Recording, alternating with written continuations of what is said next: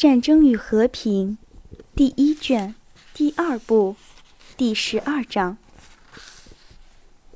在朝会上，法兰西皇帝只注神地看了看站在奥国军官之间指定地位上的安德烈公爵的脸，向他点了点自己的长头。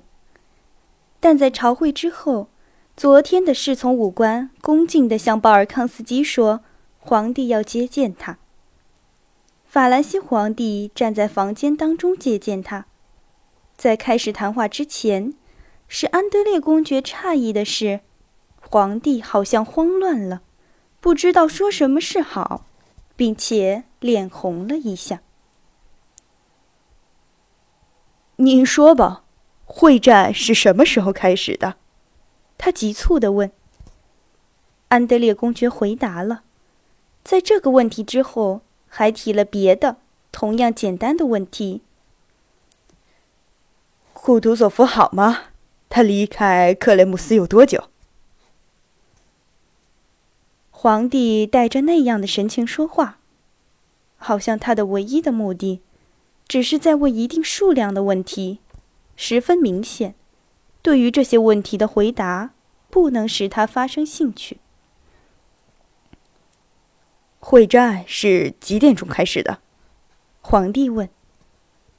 我无法报告陛下，前线的会战是几点钟开始的。但是，在丢人斯坦，我所在的地方，军队是下午五点钟以后开始攻击的。鲍尔康斯基说。活泼起来了，并且以为他能够趁机正确的叙述一番他在心目中早已准备好了的他所见所闻的一切情形。但皇帝微笑了一下，打断了他的话：“有多少里？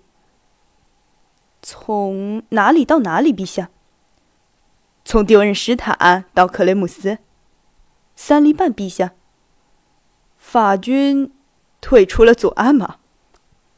据侦查员报告，最后的一批在夜里乘木筏渡过了河。在克雷姆斯的粮草够用吗？粮草还未达到那个数额。皇帝打断了他的话。史密特将军是在几点钟被打死的？大约是七点钟。七点钟，很惨。很惨。皇帝对他表示感谢，并且鞠了躬。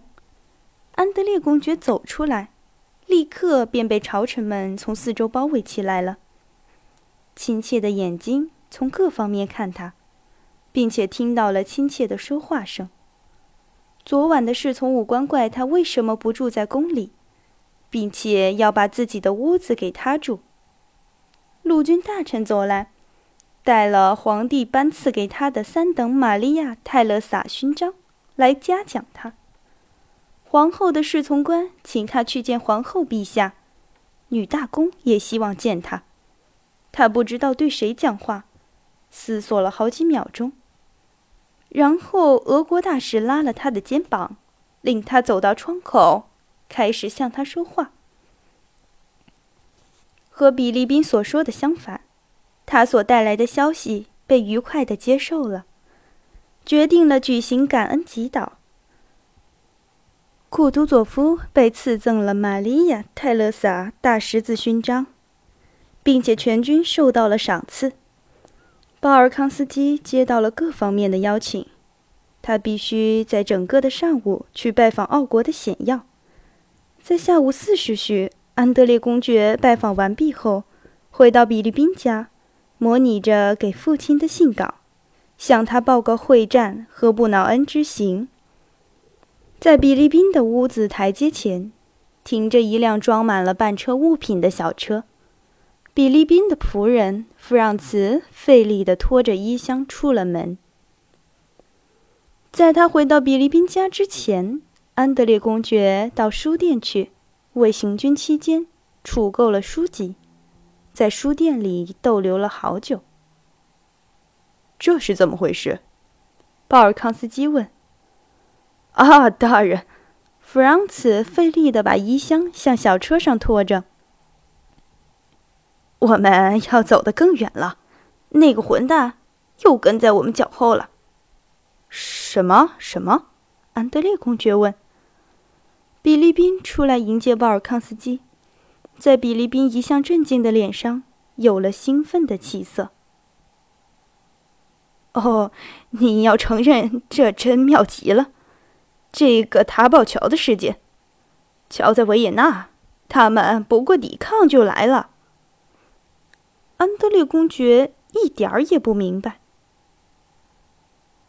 您从哪里来的？您不知道全城的车夫都知道的事儿吗？我从女大公那里来的，我在那儿没有听到什么。你没看见到处都在收拾行李吗？我没有看见，但这是怎么回事？安德烈公爵不耐烦地问：“是怎么回事？哦，是这么回事。法国人过了阿尔斯帕所守的桥，桥没有炸毁。”所以，摩拉现在顺大道向布鲁恩跑来了。他们今天、明天就要到这儿。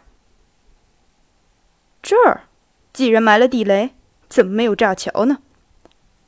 我就要问你这个。这没人知道，就连保罗·巴特自己也不知道。鲍尔康斯基耸了耸肩。